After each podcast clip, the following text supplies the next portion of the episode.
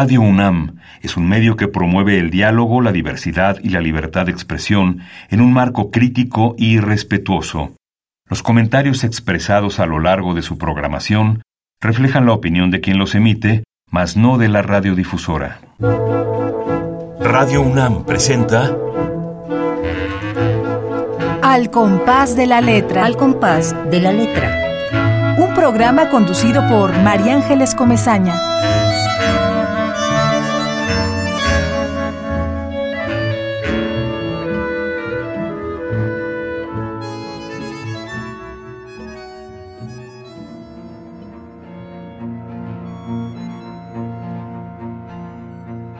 Multilíneas. Soy mi nave. Arribo a los campos aéreos. De la vista se desprende un trazado de signos y lumbres. Creo que estoy adentro de la sangre. De la poca gravedad y sus espacios, una línea ambigua se separa y es un rayo con el filo de la llama en su contorno. Así se ve el futuro en las arterias, tenuemente definiéndose entre escombros. Los símbolos, los enigmas móviles del rojo, las visiones falsas que delinean las fronteras de este mundo y los espectros. Y justamente así, siguiendo el rumbo, se desprende un átomo redondo que interviene el cuerpo de las luces. Me sorprendo. Habrá que trascender los códigos, me digo, este lenguaje de palabras. La temperatura está quebrándose en tremendas proporciones como el magma, explosiones en el centro de unos ojos que por siempre se mantienen suspendidos en el aire.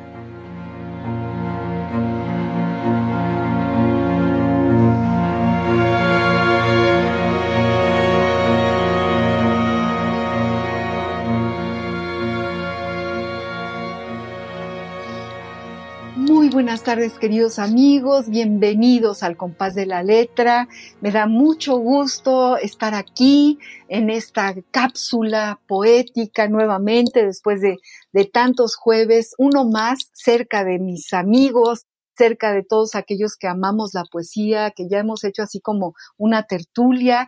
Y bueno, les doy la bienvenida a todos, desde luego a nuestro invitado especial, a nuestro querido poeta Emanuel Vizcaya, que nos acaba de leer un poema extraordinario y que además todo el programa pinta para ser un programa extraordinario. He leído su poesía, he leído su esfera que nos mandó para poder reconocer el universo que, él habita y, y, realmente es muy, muy impresionante y yo te agradezco mucho, Emanuel, que estés aquí hoy con nosotros. ¿Qué tal, María Ángeles? Muchísimas gracias de verdad por la invitación. Es un gustazo enorme leerte, es un gustazo enorme que estés aquí en nuestro programa. Saludo yo a todos los que ya sé que por ahí andan y que están escuchándonos. Siempre empiezo por Ramiro Ruiz Durá, que hace poquito tuvimos un programa con él saludamos, le mandamos un abrazo muy, muy cariñoso. Además, acaba de ser su cumpleaños. También saludamos a Azucena y a toda su familia que queremos tanto y que sabemos que ahí están, que, que, no se despegan de la poesía de los jueves. Bueno, a Pablo López, que está, que vive en Tlalpan, que siempre escribe y escribe también poesía con, y que se inspira con nuestros programas. Y a todos los que nos estén escuchando, que vayan en, en el camino, en el coche, bueno, los saludo con mucho gusto y mucho cariño y les digo que justo esta es una, una cápsula que se dedica sola y exclusivamente a la poesía y a sus creadores. Y bueno, hoy tenemos a Emanuel Vizcaya. Me da muchísimo gusto tener a un joven poeta con tanto camino recorrido, Emanuel. Qué barbaridad, qué poesía escribe. Voy a leer tu semblanza pequeñita, que además ha sido muy discreto en mandar, mandárnosla. Voy a leerla para que nuestros radioescuchas sepan por dónde andas y por dónde, pero, pero lo que más me importa y nos importa es de viva voz que nos cuentes ese camino que has elegido, temático, y para ponerlo en la página en blanco. Voy a, voy a leerte eh, el Emanuel Vizcaya, muy, muy joven, nace en 1989 en la Ciudad de México, es escritor obviamente, ha publicado la trilogía poética Neogénesis en el año 2014, el libro de cuento breve Aerovitrales en el año 2015, el poemario para Instagram Los Centros con Z en el año 2019, la antología personal Esfera Prisma en el 2020 y el cuaderno de sueños Cielo de Radares en el 2020 y 21. Fue fundador y editor de la sección de poesía de la revista digital Radiador Magazine y ha colaborado con textos para distintos medios como Altura Desprendida, Ambulante, De Nada, Excelsior, Periódico de Poesía, Pijama Surf, Tercera Vía y Vice México. Con frecuencia imparte talleres de escritura creativa y produce el proyecto de experimentación sonora y música electrónica Rotor. Explora con literatura en redes sociales desde la cuenta de Instagram e-vizcaya. Su primer libro de ensayos espera publicarse en el 2022. Y ahora sí, eh, mi querido Emanuel, te dejo el micrófono. Cuéntanos, cuéntanos cómo empieza este camino. ¿De dónde sacas tantos ojos para mirar lo que miras? Cuéntanos, Emanuel. Ay, bueno, pues sí, sí, es obviamente un, proceso que a veces uno cree que puede explicarse de una manera muy sencilla, porque a final de cuentas, digamos, uno escribe, eh, pero a veces no se sabe muy bien por qué sucede esto, ¿no? Obviamente, eh, mi manera, digamos, como de, justificar esta, esta pasión por, por la lectura y por la escritura, obviamente, viene de, de esta intención de, digamos, de recrear o, o, devolver de alguna manera las experiencias que, que, me tocan en el mundo, ¿no? Yo creo que ese es como, como el, el mayor motor y el, y el principal motivo de, de, de pronto sentir que, que, bueno, que hay algo que puedo trasladar eh, a la página. Y bueno, no sé, por, por ejemplo, mi, mi escritura, pues, obviamente ya desde, desde una edad eh, más o menos como entrando a, la adolescencia por ahí, como que trataba de irla afinando, como que ya tenía ciertos intereses. Eh, y bueno, obviamente fue hasta, fue hasta, digamos, como por ahí de, de entrando a la preparatoria, donde yo decidí así como de, bueno, realmente quiero dedicarme a, a la literatura, ¿no? O sea, como, como quiero, quiero transformar los estímulos que, que experimento por, por la vida y por el mundo, este, en palabras. ¿no? En palabra, en palabra escrita. Entonces, digamos que por ahí, por esas épocas, podríamos situar cómo, cómo es que, que nace esta intención. Y, y, y, bueno, pues obviamente, como, como lo digo, es, es una necesidad de, eh, de volver. En este poema que nos leíste eh, cuando iniciaba nuestro programa Multilíneas, ahí, bueno, abres una puerta para poder, eh, digamos, entender esas, esa atmósfera. yo, yo, después de leerte, Emanuel, me quedé con la impresión de que tu universo está de la piel para adentro. Es decir, tú adentro de ti encuentras todo el universo. Y cuando hablo del universo, hablo del cielo, de la tierra, de los árboles, de, de las estrellas, eh, en fin, y del dolor, desde luego, es, eh, tu poemario eh, es un poemario este que yo leí, que es el único que he leído y que quiero leer todos los que tengas. Es un poemario que es muy valiente, con enorme valor, duele, a mí me duele, me duelen las raíces de los árboles que van, que, tú ves que crecen y que crecen desde tus dedos, desde tus manos, ¿no? Y, te decía al principio, eres un poeta estridentista, serías el mejor amigo de Maple Sarce, de Elisa Subide, un poco como que también eh, eres capaz de llevarnos a este paisaje tuyo, pero que no está afuera, sino que tú lo, lo descubres eh, en tus arterias dentro de ti mismo. No, muchas, muchas gracias por la interpretación y tu lectura. En verdad, yo, yo creo que sí, eh, hay, hay algo a mí que me, que me gusta hacer. Así como decía lo de los estímulos del mundo exterior, obviamente hay que volcarse hacia adentro y hay que mirar hacia adentro como qué es lo que esos estímulos provocaron. Eh, yo creo que una parte que a mí me interesa mucho es justamente esta, esta mirada interior, este juego que, que producen eh, el sonido de las palabras también. Me gusta mucho hacer una comparación como, como los, los ritmos del cuerpo como tal, los ritmos de la sangre, de la respiración, de los latidos, eh, o sea, los ritmos vitales, encontrarles también el símil en los ritmos que provoca la palabra oral y escrita, ¿no?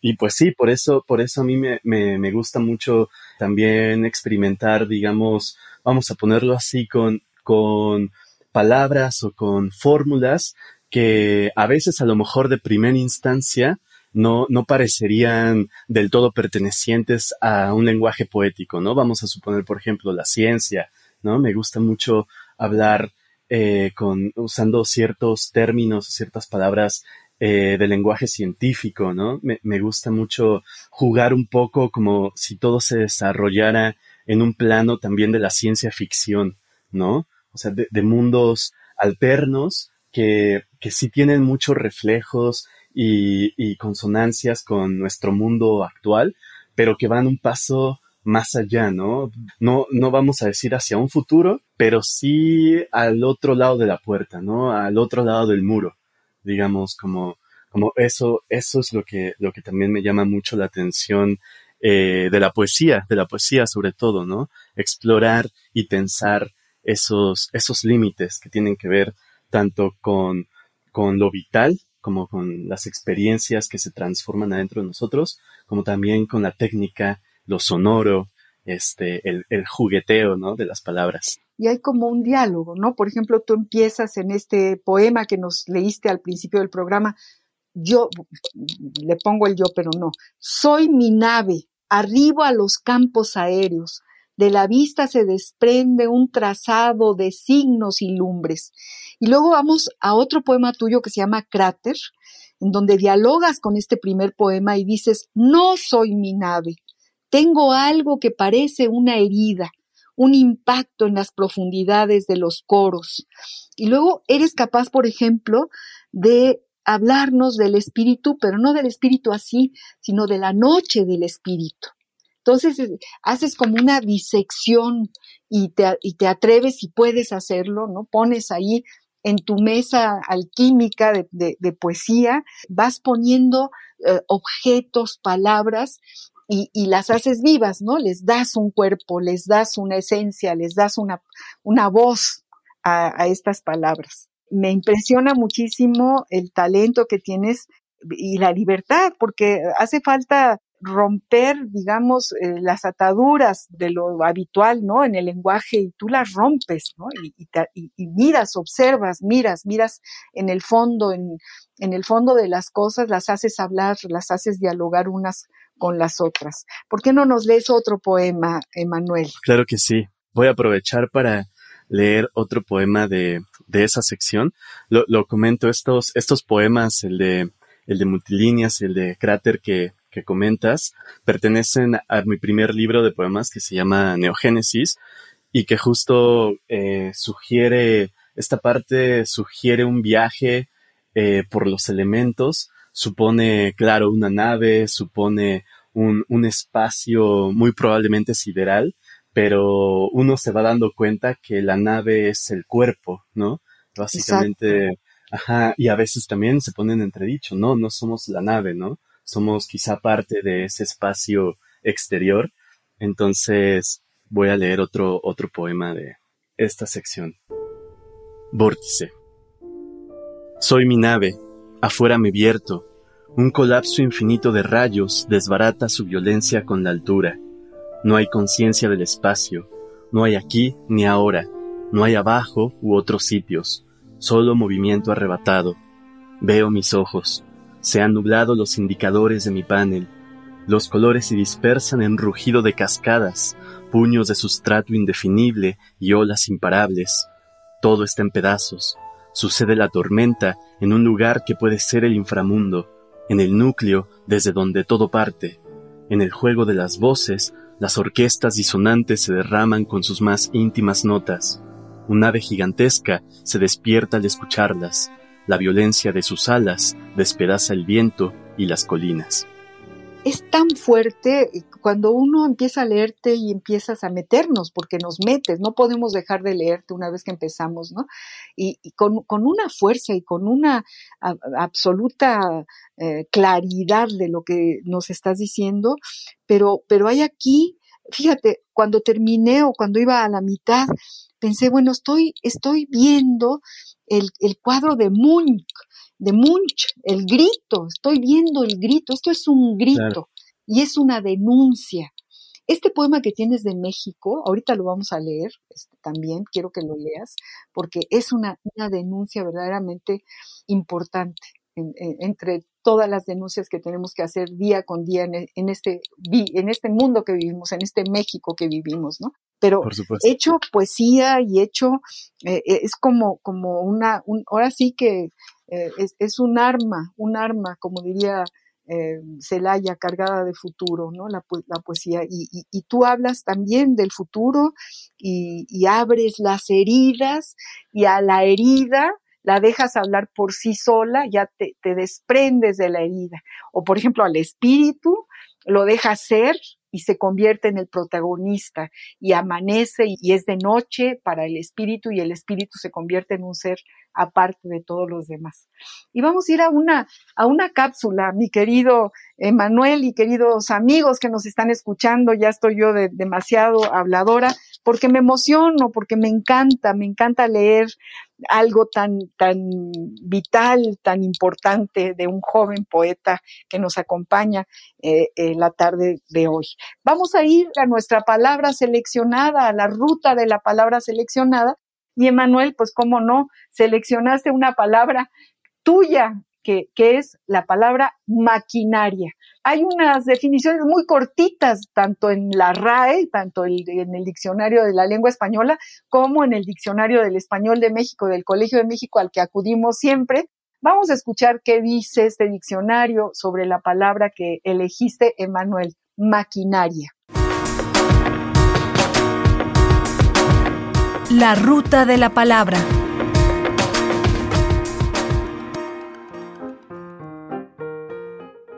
Maquinaria.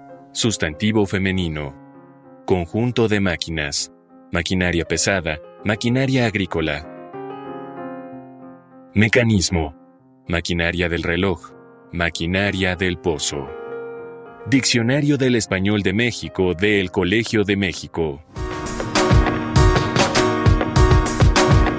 La ruta de la palabra. Pues es muy, muy simple la, la definición del colegio. ¿Tú cómo ves, Emanuel? A mí me, me, me dio como esta, esta corazonada de elegir la palabra maquinaria, porque me gusta mucho las imágenes que nos evoca en la mente cuando escuchamos maquinaria. ¿Y qué podría ser lo primero que se viene a la mente? A mí, yo imagino engranes, me imagino piezas, me imagino eh, materiales eh, minerales, ¿no? Eh, metales, todo esto. Y me gusta porque justamente tanto en la poesía como en la escritura en general, me ha gustado desde siempre visualizarla, justamente como dice la definición del diccionario, como un conjunto de máquinas, como un conjunto de artefactos que están logrando que algo se ponga en marcha, ¿no? Se pone en marcha el lenguaje, se pone en marcha la imaginación, se pone en marcha la palabra, ¿no? Al momento de, de leer en voz alta, por ejemplo.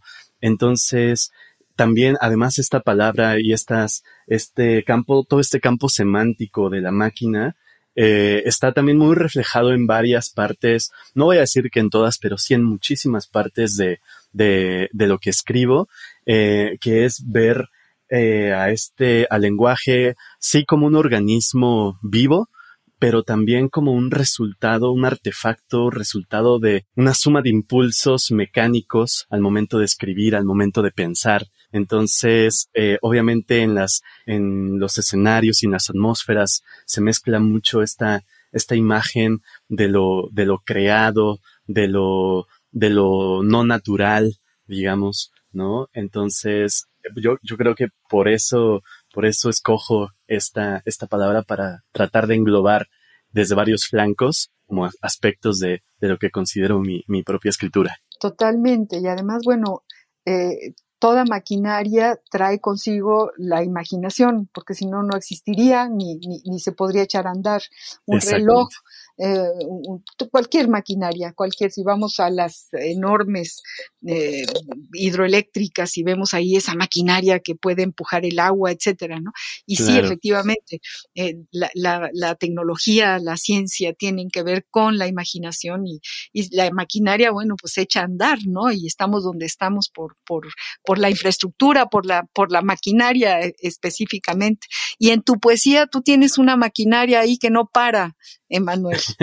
sí, sí. Eres, e, estás lleno de engranes, es el engranaje mismo, pero hay una, hay una especie de, también de, de, mucho dolor, de mucha, no sé, que, es muy, eh, tú como que estás pariendo tu poesía, ¿no? La, realmente estás, la, estás viendo nacer, la, la haces nacer. Claro, a, a, final de cuentas, respecto a eso, la poesía pues sí es siempre un, un desbordamiento, ¿no? De las emociones a pesar de que después pasen por los filtros de la edición o, o, por los filtros de una segunda o tercera lectura, siempre en, en, un primer momento hay que permitirle, yo creo, a la poesía hacer este desborde emocional, ¿no? Y visceral, donde obviamente no está exento el dolor, no están exentas la, las emociones de, de incertidumbre y desolación, ¿no?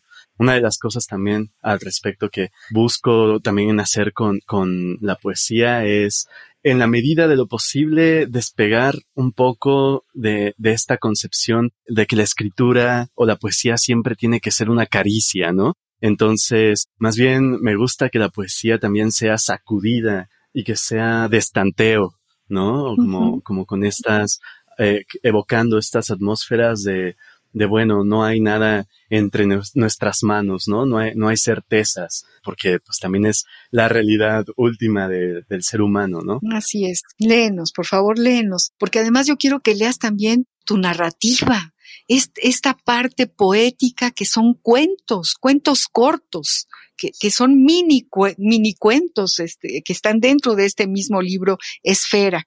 Léenos otro poema, Emanuel. Estamos, queridos amigos, con Emanuel Vizcaya un poeta joven con una propuesta distinta que simbra realmente cuando la leemos. Nos simbra y nos da una claridad de un montón de cosas que traemos anudadas, que no sabemos cómo sacar y explicar y que están en su poesía.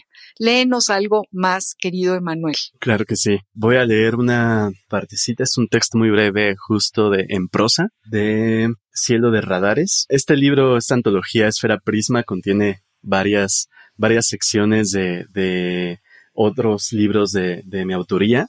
Entonces, esta corresponde a Cielo de Radares y el texto se llama Inter. En medio de la noche me intercepta este pensamiento. Si yo pudiera convertirme en lo que fuera, me convertiría en una montaña porque siempre me ha atraído el misterio de las piedras, su fuerza contenida, su energía tremenda para mantenerse sólidas, para no estallar como si fueran bombas minerales. Su magnetismo es la herramienta para enlazarse con el mundo, para intervenirlo y habitarlo. Una piedra Puede ser paciente y esperar el fin de los tiempos, o ser violenta y valerosa cuando es arrojada a un objetivo. Una piedra es una montaña diminuta.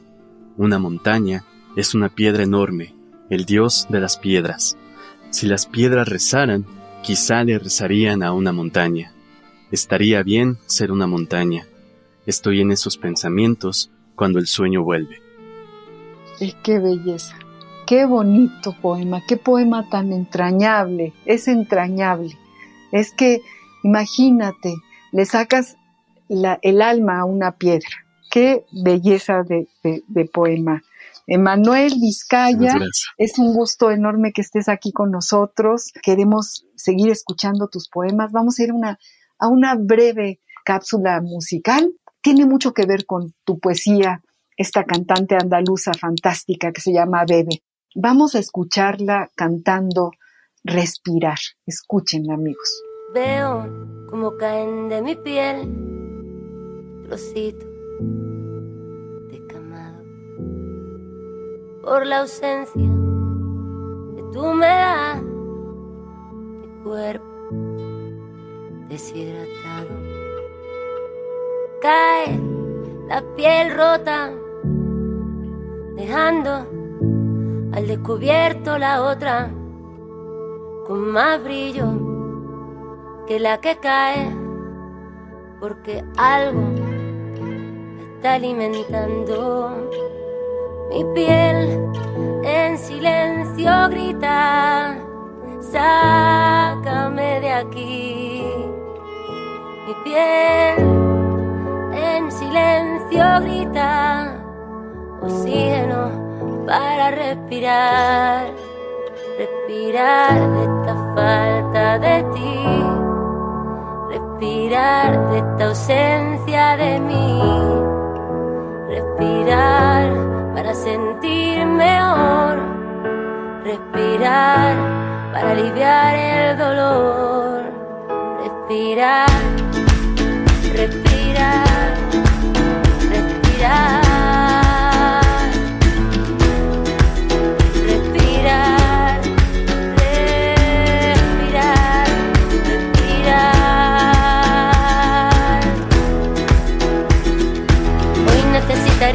de mi espacio personal, pero no, hoy no lo habrá. No habrá abrazo, no habrá tu abrazo, hoy no lo habrá. El dolor por momentos se hace casi insoportable, pero lo que no te mata te hace implacable. Cada como algo inmenso. El amor.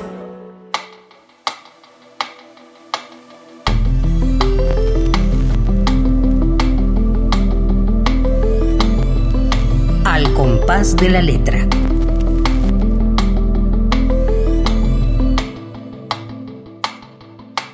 Respirar, Emanuel, queridos amigos que, que, están escuchando al compás de la letra. ¿Qué tal esta canción de Bebe?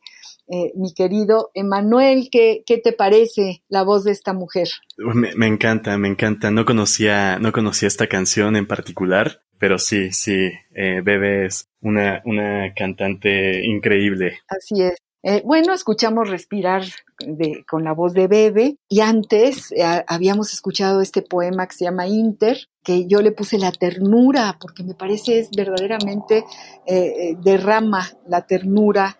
En medio de la noche me intercepta este pensamiento. Si yo pudiera convertirme en lo que fuera, me convertiría en una montaña, porque siempre me ha atraído el misterio de las piedras su fuerza contenida. Es que es una maravilla, es una maravilla. Y, y aquí te conviertes en esa montaña, Emanuel, Emanuel Vizcaya.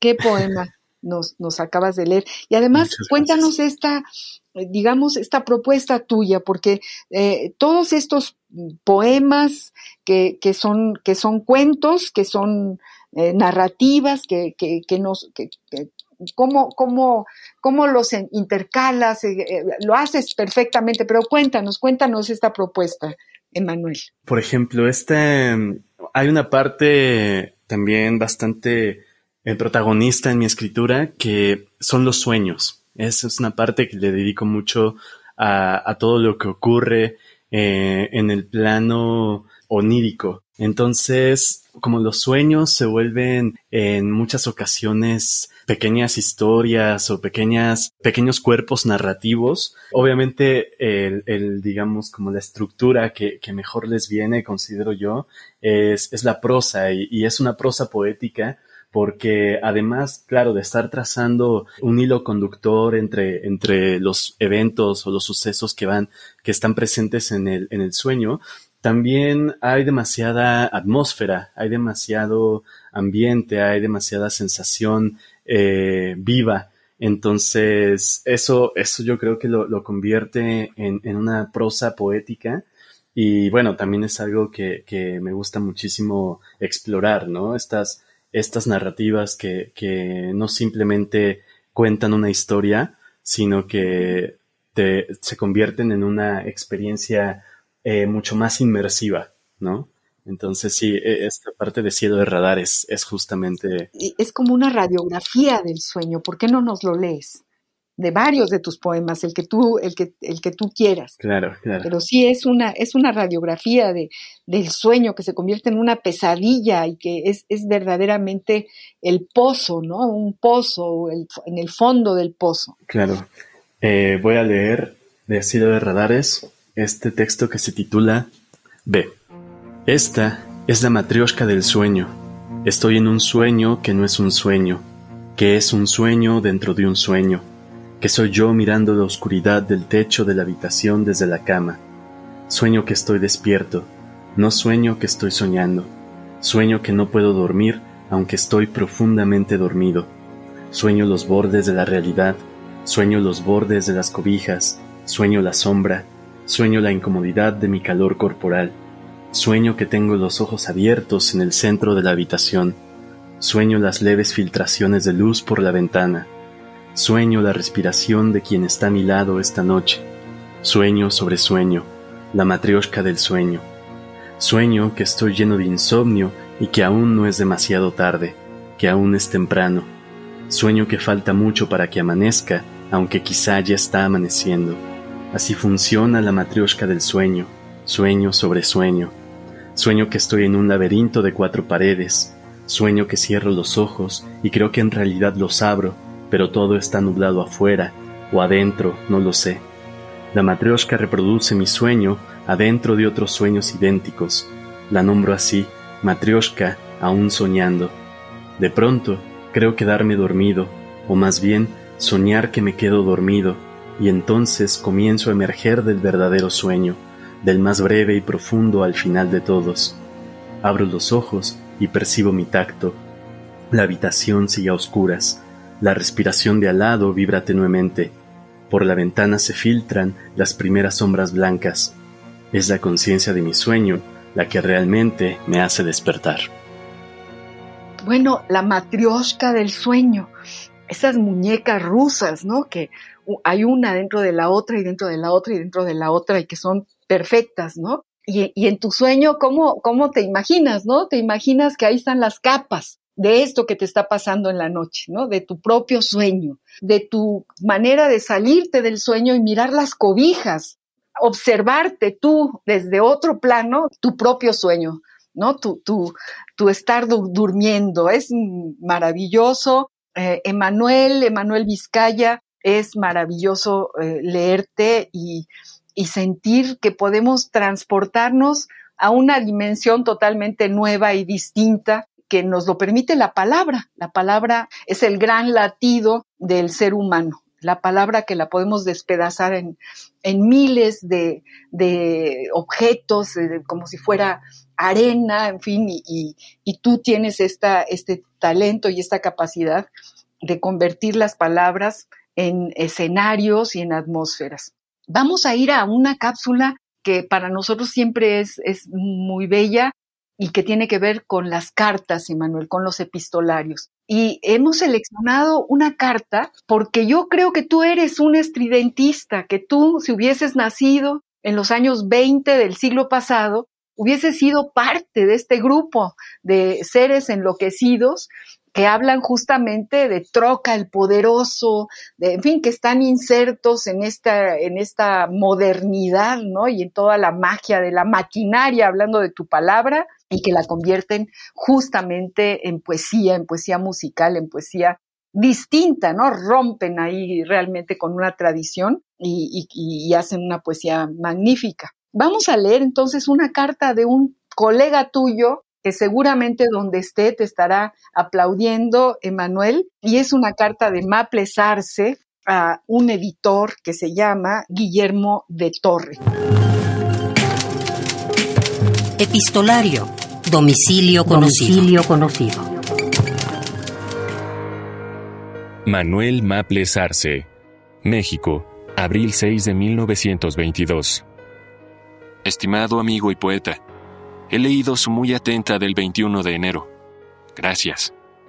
Desde luego agradezco las direcciones que ha tenido usted la fineza de enviarme, comunicándome con Borges en Buenos Aires y escribiendo al director de la revista Ultra de Santiago de Chile, a quienes atendiendo la sugestión que usted me hace, invito para fundar un comité directivo de propaganda insurreccional en cada una de las repúblicas centro y sudamericanas. Además, escribo a José Juan Tablada en Nueva York con el mismo objeto. Tal vez se encuentre en posibilidad de ayudarnos dadas las espléndidas relaciones con que cuenta en América Latina. De su manifiesto vertical, ya me ocuparé en un estudio sobre el movimiento ultraísta que insertaré al margen de una antología que tengo en preparación. Supongo habrá recibido con toda oportunidad los ejemplares de nuestra hoja vanguardista actual, relativos al primer número, en el que inserto una proclama subversiva a los poetas, pintores y escultores mexicanos de la nueva generación, y en la que aludo a usted y a algunos otros del grupo. Esto ha levantado ámpula, hay inquietud entre las filas reaccionarias. Casi todo el mundo ha puesto el grito en el cielo.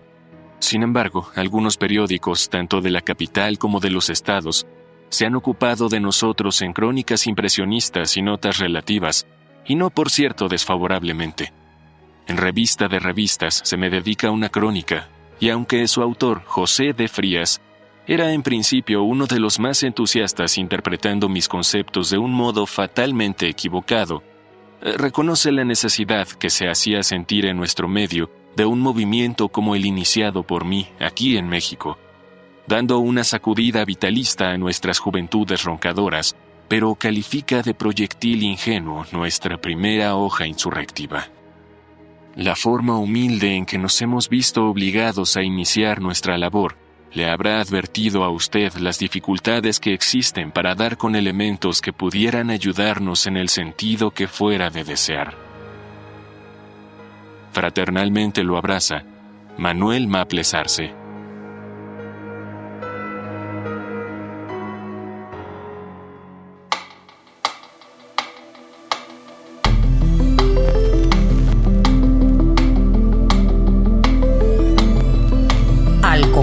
De la letra.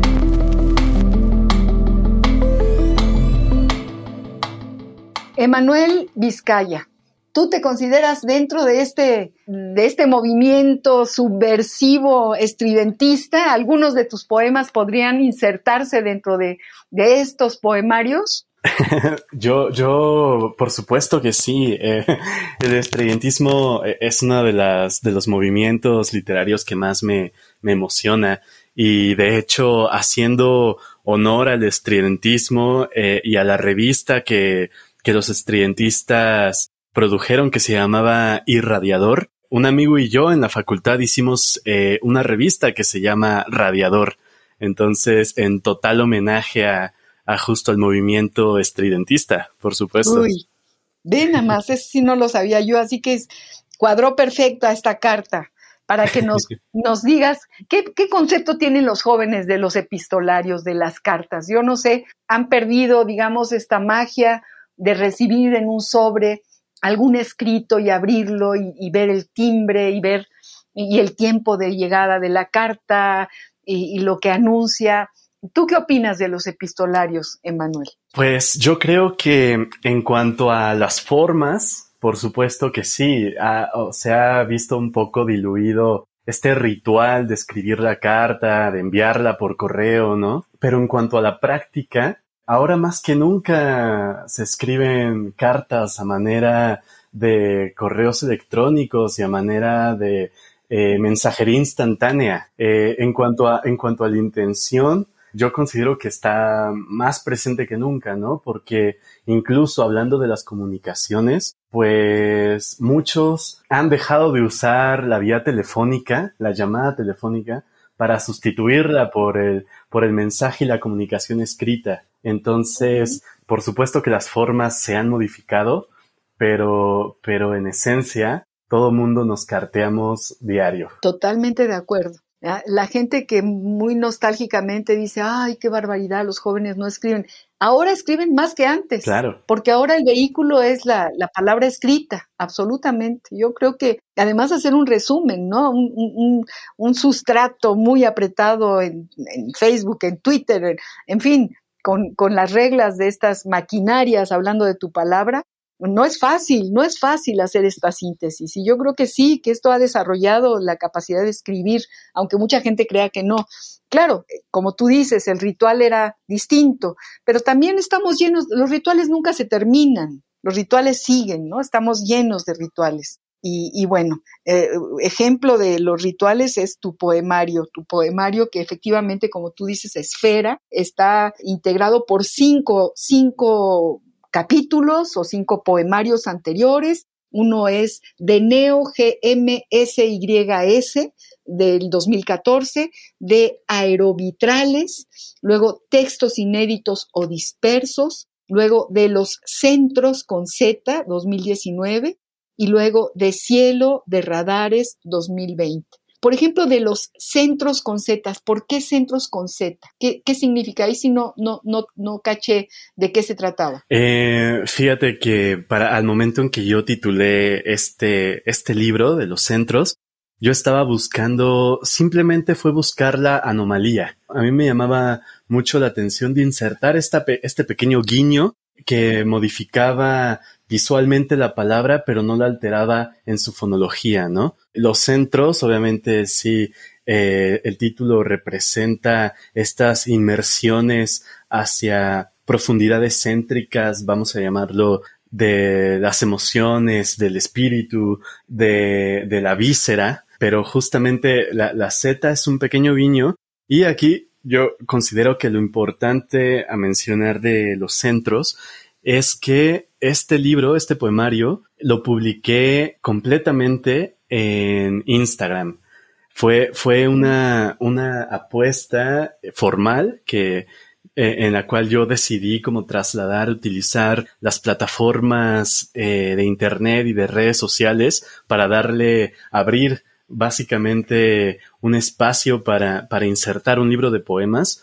Y entonces esa anomalía quedaba completamente justificada porque también encontrar un libro publicado en una red social eh, a manera de posteos consecutivos con un diseño eh, específico para ajustarse a, eh, pues era también, es, o era en esos momentos, estoy hablando del 2019, ahora ya ha sucedido más, por suerte, ya no es tan anómalo, pero, pero es algo todavía no 100% eh, cotidiano, ¿no? De encontrar eh, libros en otras plataformas que salgan del papel y que se inserten en, el Internet. Estamos escuchando, queridos amigos, a Emanuel Vizcaya, este poeta joven que nos da en el corazón, que nos invita a una poesía distinta, eh, que, su poesía es amor, es ternura, es denuncia, descrita de, muy, tomando como fuente muy diversas cosas, todas las que tiene a su alrededor. Hay un poema, Emanuel, que a mí me impresiona muchísimo y que es justamente este poema que yo le llamo de denuncia y que lo, lo titulas en inglés The Shooter, o sea, el que dispara, el, el, el que mata a quemarropa, ¿no? Shooter. Incluso me da gusto que lo hayas puesto en inglés, me parece que es como muy fuerte, ¿no? Te, duele nada más de pronunciar eh, el, que mata, ¿no? El shooter.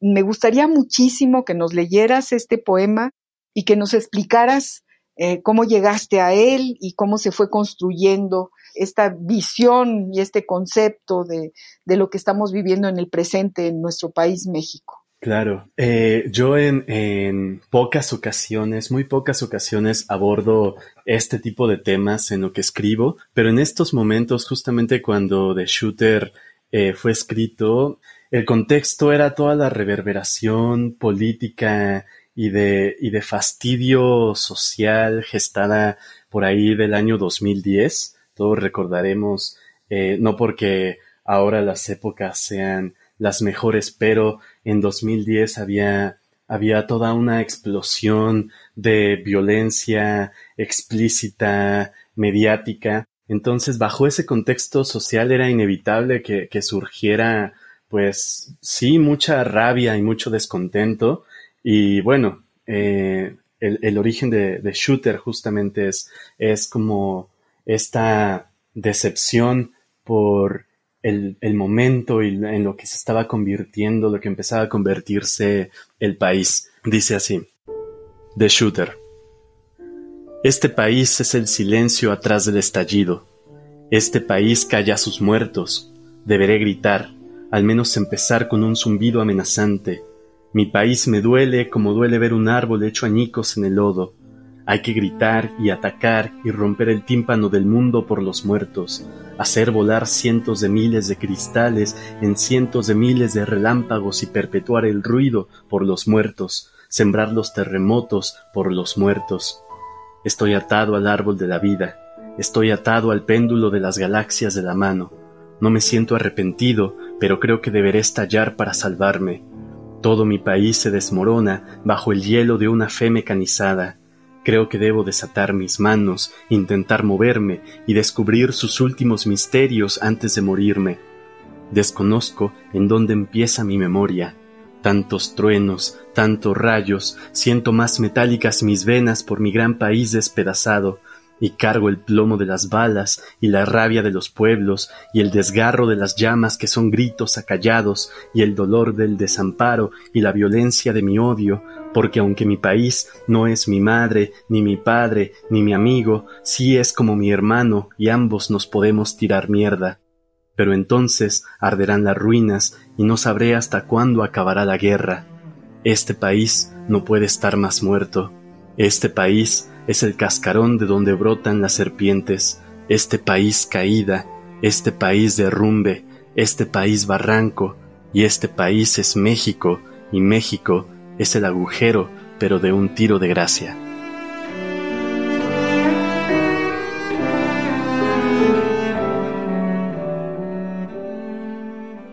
Ay, queridos amigos, acabamos de escuchar este poema de Shooter de, Manuel Vizcaya. Qué poema escribiste, Manuel.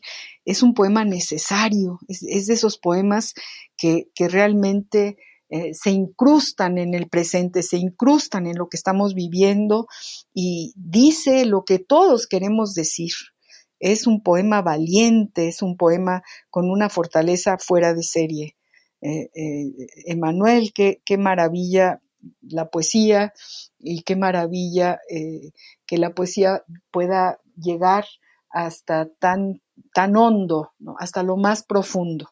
Queridos amigos, estamos aquí muy conmovidos con, con Emanuel, con Vizcaya y con este poema que, pocas veces hemos leído algo de, de, esta tesitura.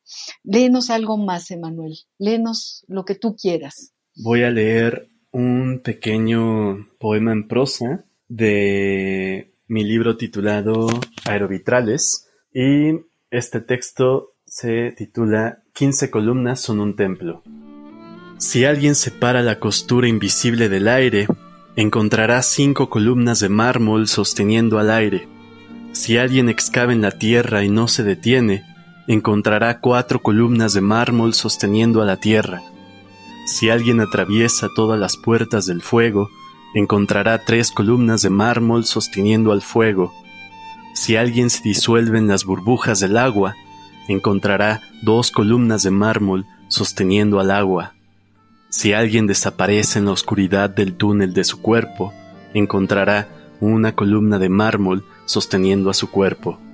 Quince columnas son un templo erigido, una casa. En solo 15 columnas puede sostenerse el mundo. Ah, bravo, bravo, eh, Emanuel. En solo 15 columnas puede sostenerse el mundo.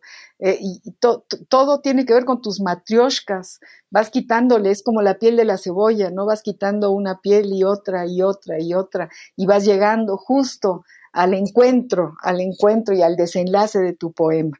Eh, tienes también una, un talento para el sentido del humor. En, tu, en, tus poemas, por ejemplo, en La Plaza de los Plantados es un poema que me hizo reír, que me, que me encantó, o, o Los Conspiranoides, qué barbaridad. O sea, te burlas también, no eres solemne, le das la vuelta y, y te imaginas escenas. Eh, eh, muy, muy, muy, pueden ser muy cómicas y muy, y muy reales, ¿no? Porque además tienen que ver con la soledad y como que le das esa vuelta, eh, eh, a la soledad con este sentido del humor negro que tienes, ¿no? Por ejemplo, Los conspiranoides es un poema absolutamente de, humor negro, ¿no? Los conspiranoides trabajan al servicio de la gente, despreocupada como tú, para otorgarles esa preocupación que todos necesitamos, ¿no? Eh, estamos ya a unos cuantos minutos de terminar nuestro compás, Emanuel, estamos realmente muy agradecidos contigo y con tu poesía y poder y, con Radio UNAM porque tenemos esta capsulita que nos que nos permite asomarnos a otros balcones y, y a esos otros balcones están hechos de poesía y la poesía pues nos nos, nos hace personas, nos convierte en, en seres pensantes, sensibles y bueno, eh, encontrar de pronto eh, la fuente del asombro con todo esto que tú escribes, pues es verdaderamente una, una delicia. Emanuel, acabamos el programa con tu voz y con otro poema tuyo, o otro poema en prosa, otro poema, el que tú quieras. Muchísimas gracias, María Ángeles. Eh, pues bueno, para, para no, no dejar a quienes nos escuchan con las ganas, voy a, voy a leer Los conspiranoides. Y los conspiranoides básicamente tiene la, esta estructura de un infomercial muy absurdo, muy absurdo y, con esta carga de, del humor que nos da eh, el absurdo y lo, lo sarcástico y lo irónico. Los conspiranoides.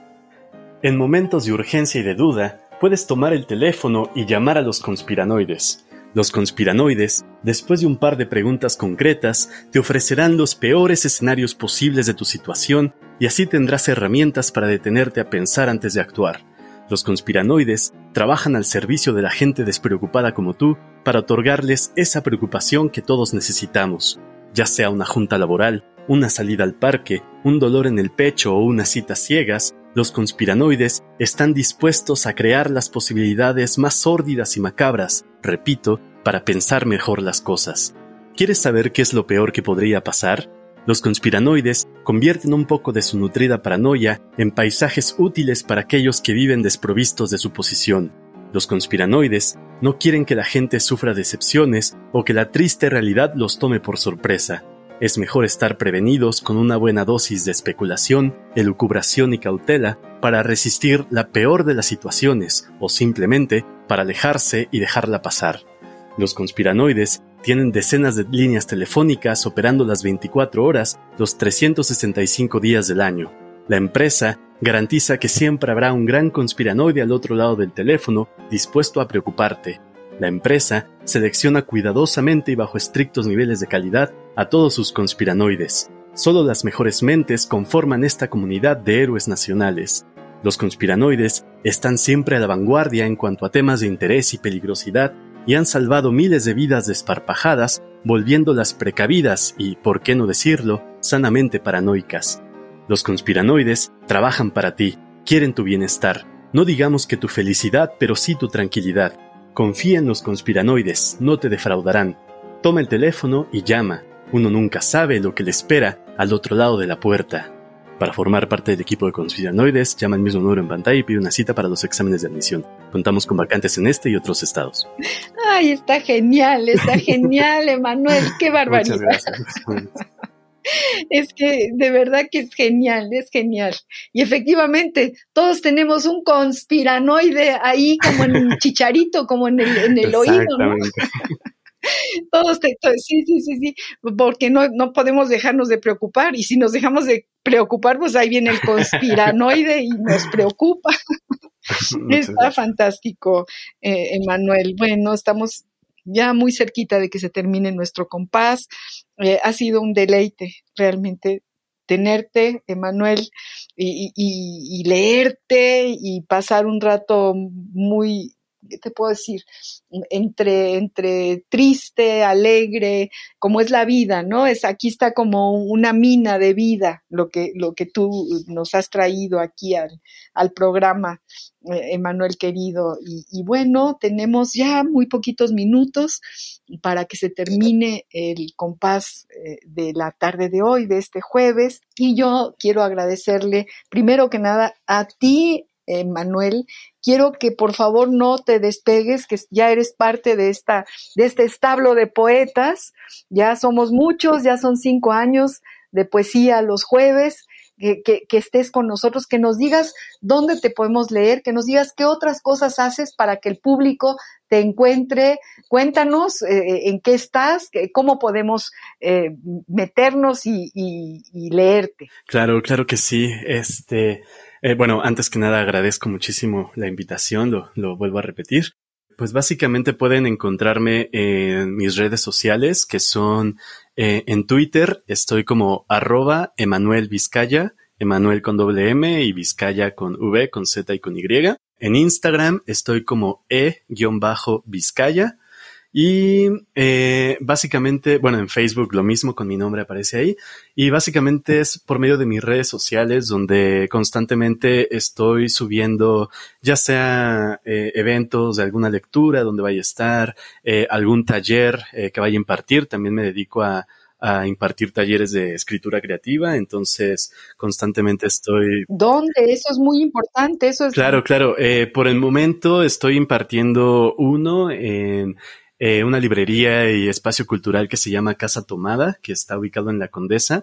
Eh, y es de iniciación a la escritura creativa para, para todas aquellas personas que están comenzando a, a, escribir y que tienen este interés, ya sea en la poesía, en el cuento o en el ensayo, pues yo imparto un taller donde, donde se, se toca un poco una, una empapadita de, de, esta, de estos tres pilares de, de la literatura y bueno, obviamente cuando una vez que termine este taller lo volveré a abrir mm, probablemente en otro espacio. Siempre estoy constantemente dando talleres. Entonces, este, y bueno, y asesorías también personalizadas, es una de las cosas a las que también me dedico. Y todo yo creo que en mis redes sociales va a ser la vía más sencilla porque estoy muy activo, este, compartiendo información tanto de tanto de libros como, como de talleres y, algunas cosas más. Realmente aquí no termina, aquí empieza un, un nuevo camino y, y te agradezco muchísimo que hayas estado con nosotros, que nos hayas compartido toda esta riqueza de verdad, Emanuel querido. Muchísimas gracias, María Ángeles. Pues muchas gracias, Emanuel Vizcaya, por haber aceptado estar con nosotros. Muchas gracias, Ivonne Gallardo, productora de nuestro programa. Muchas gracias, Radio UNAM, por esta ventana a la poesía. Muchas gracias a todos los que nos han escuchado. Yo soy María Ángeles Comezaña, los invito a estar al compás de la letra el próximo jueves. Radio UNAM presentó Al compás de la letra. Al compás de la letra. Un programa conducido por María Ángeles Comezaña.